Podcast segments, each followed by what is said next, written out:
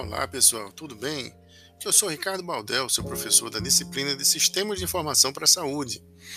Nesse primeiro capítulo, você viu uma série de conceitos extremamente interessantes que tratam da nossa evolução tecnológica.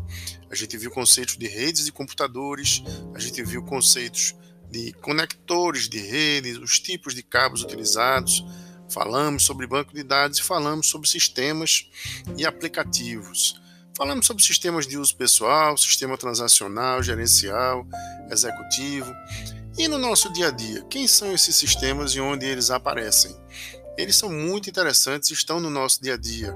Por exemplo, se você vai ao supermercado, você encontra um sistema transacional, que é aquele sistema, por exemplo, onde faz a leitura do código de barra do produto que você está passando no caixa, que ao final gera para você aquela conta que você precisa pagar, naturalmente você vai pagar com dinheiro, você vai pagar com cartão de crédito, ou você vai eventualmente fazer alguma transação de transferência. Isso normalmente não é muito comum, mas com o surgimento do Pix, imaginamos que num futuro relativamente próximo isso também seja possível. A gente sabe que as ferramentas tecnológicas e os sistemas eles estão por aí. Então, naturalmente, era de se esperar que a gente tivesse também esses sistemas e aplicativos nos nossos ambientes hospitalares, que é o que a gente chama de sistemas de informação para a saúde. Então, se você vai num grande hospital, por exemplo, e utiliza um sistema de agendamento, você está usando o sistema de processamento transacional.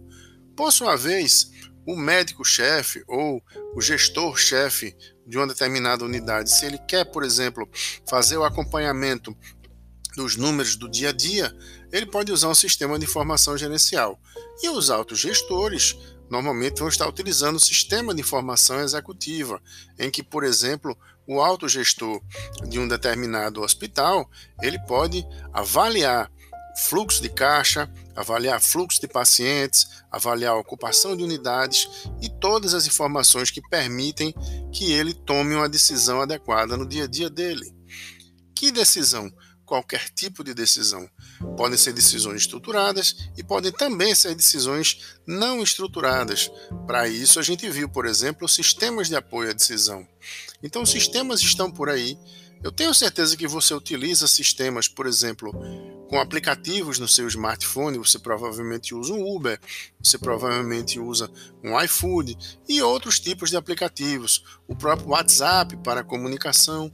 Então, todas essas coisas estão permeando o nosso dia a dia e você, profissional da área, precisa estar antenado justamente para poder utilizar da melhor forma possível esses sistemas. Então, essa nossa disciplina tem exatamente essa finalidade: trazer para você todos os conhecimentos que são necessários para você entender o papel desses sistemas no nosso dia a dia e o quanto isso é importante na gestão, o quanto isso é importante no dia a dia das instituições que estão ligadas ao atendimento à saúde. Então, uma chegada de uma ambulância, por exemplo, pode ser registrada no sistema.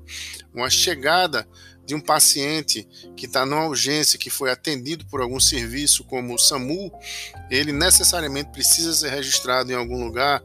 A gente sabe que existem sistemas que são desenvolvidos também pelo próprio DataSUS, que são sistemas que são utilizados no sistema público de saúde, e as empresas privadas, as instituições, os hospitais privados, que também atendem muitas vezes não só ao SUS, mas também aos planos de saúde tradicionais, eles utilizam sistemas para fazer esse controle.